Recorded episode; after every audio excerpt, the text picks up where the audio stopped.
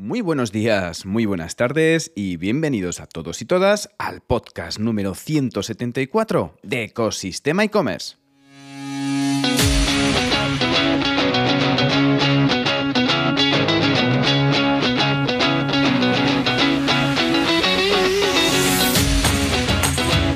Y bienvenidos al podcast donde podrás escuchar todo lo relacionado con el mundo e-commerce, herramientas, trucos, noticias, emprendimiento y muchísimo más para crear tu tienda online o hacer crecer la que ya tienes.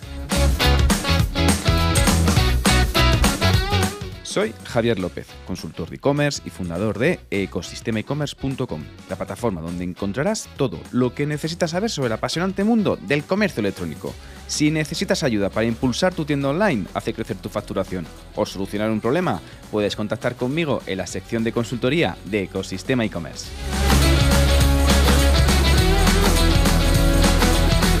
Y seguimos siendo fieles, muy leales a la sección de noticias seleccionadas en el mundo e-commerce para estar en el filo de la actualidad. Pero antes de ello, anunciamos la frase del día. Nada funciona mejor que simplemente mejorar tu producto, dicha por Joel Spolsky, cofundador de Stack Overflow.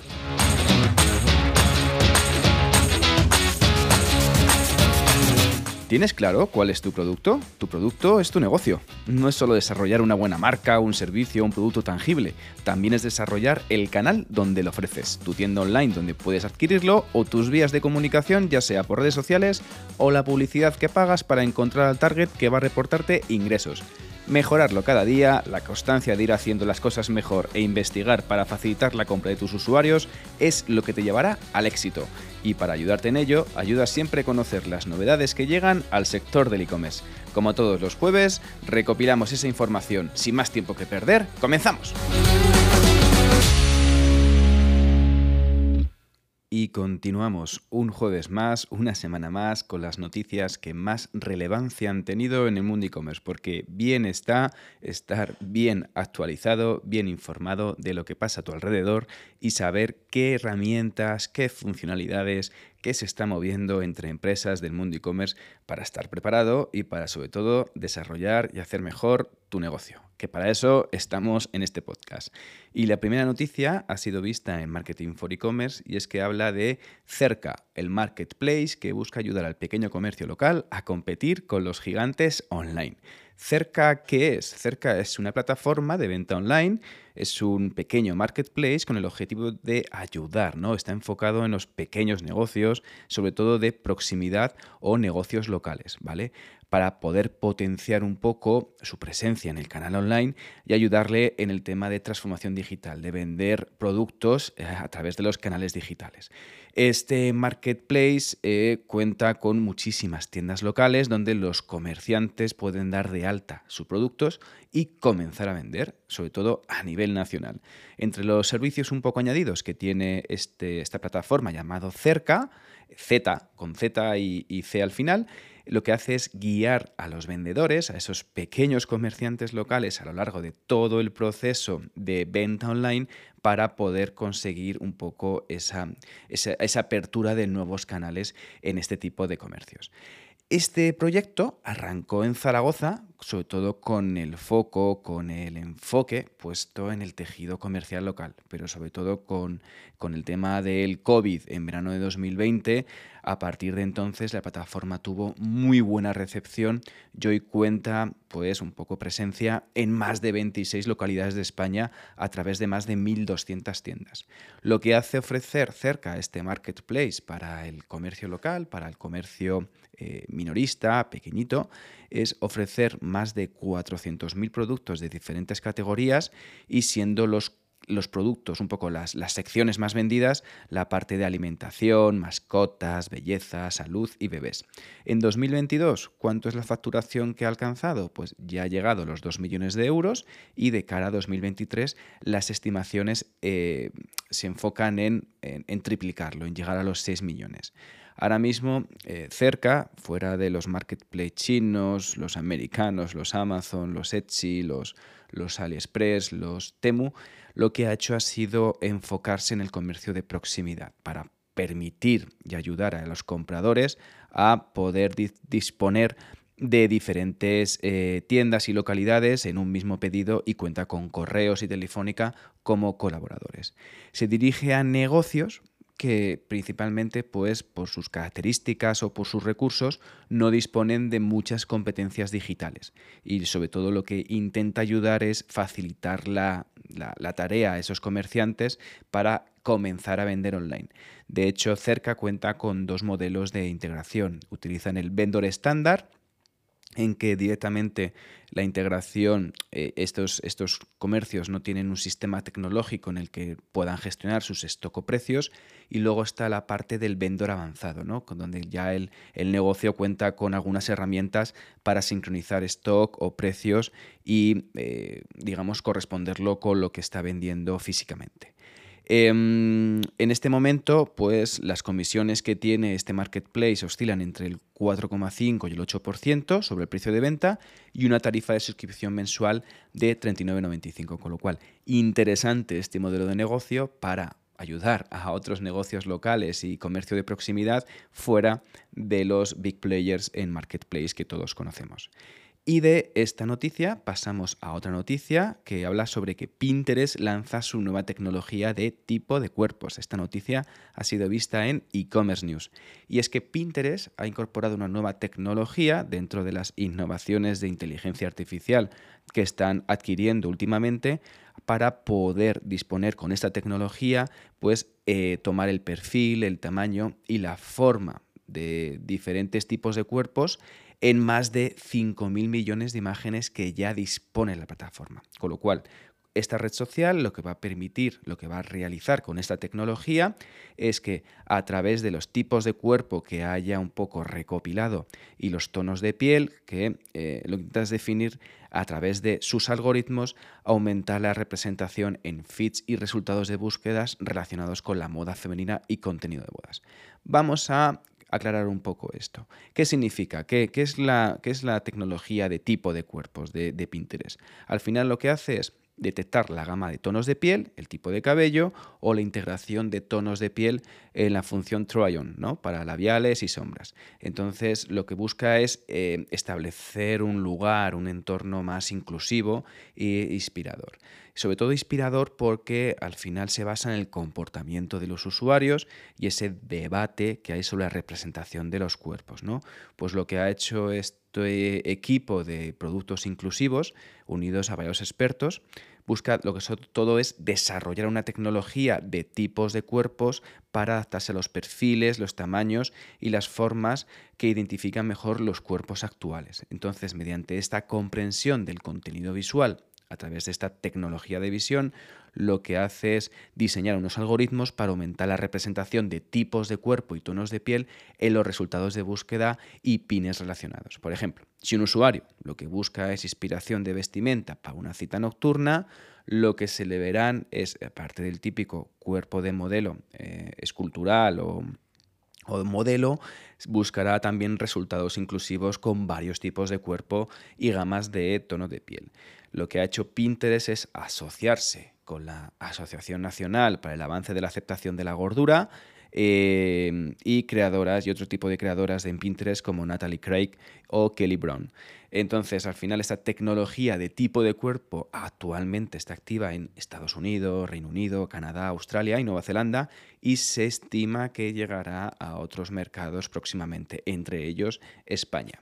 Interesante esta noticia, pero no menos la que se ha visto, esta otra noticia que se ha visto en e-commerce news, y es que TikTok Shop ya está disponible en Estados Unidos.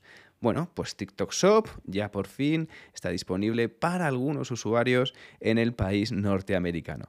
Este es un desafío al final a otros players como puede ser Amazon, que de momento eh, TikTok Shop solo ofrece productos de bajo coste procedentes de China.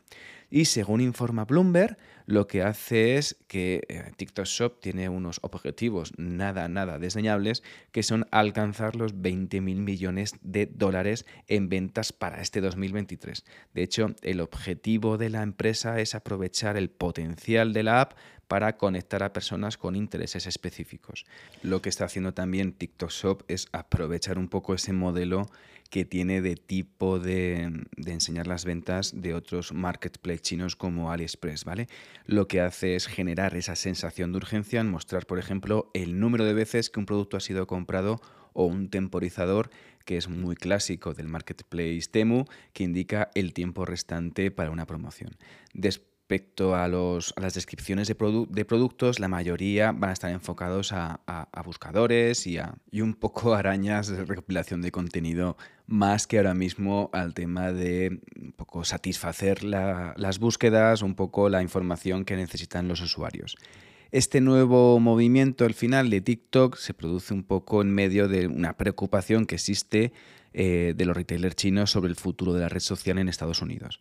Recordemos que se ha aprobado una ley que prohíbe a empresas y usuarios descargar la aplicación en el estado de Montana con sanciones que van desde los 10.000 dólares y que va a entrar en vigor en 2024. Y de hecho la Unión Europea eh, ya ha realizado algunas prohibiciones también y implementado algunas prohibiciones que ha obligado a la compañía de ByteDance a tomar medidas para calmar un poco eh, digamos, los ánimos, ¿no? Un poco lo, que está pasando con los reguladores europeos.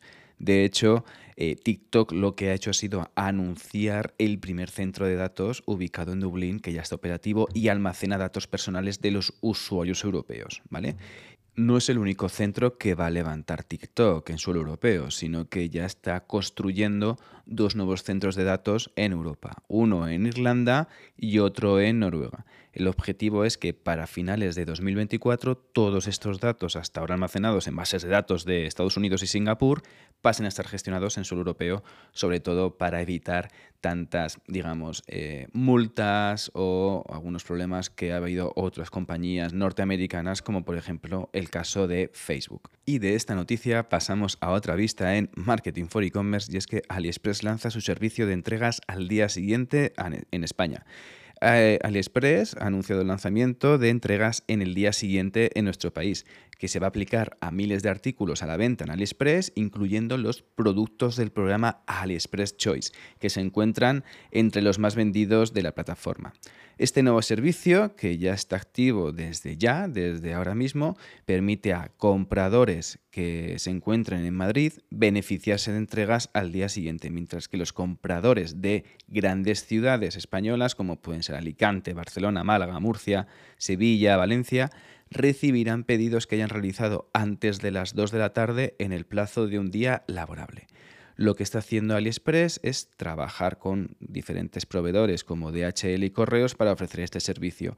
En otras ciudades de España, más allá de las que hemos comentado antes, eh, AliExpress está ofreciendo unos plazos de entrega de tres días en marzo, AliExpress lanzó en España el servicio Choice, que lo que hace es garantizar la entrega de los productos más vendidos enviados directamente desde China en nueve días. Asimismo, en junio, la plataforma también anunció un servicio de devolución gratuito local para todos los productos comprados en su web española, ¿no? en aliexpress.es, y entregados en direcciones de España. Y de un gigante del marketplace chino pasamos a un gigante del marketplace norteamericano, que en este caso es Amazon. Y esta noticia ha sido vista en 20 minutos y habla de que Amazon va a enviar los paquetes sin la caja.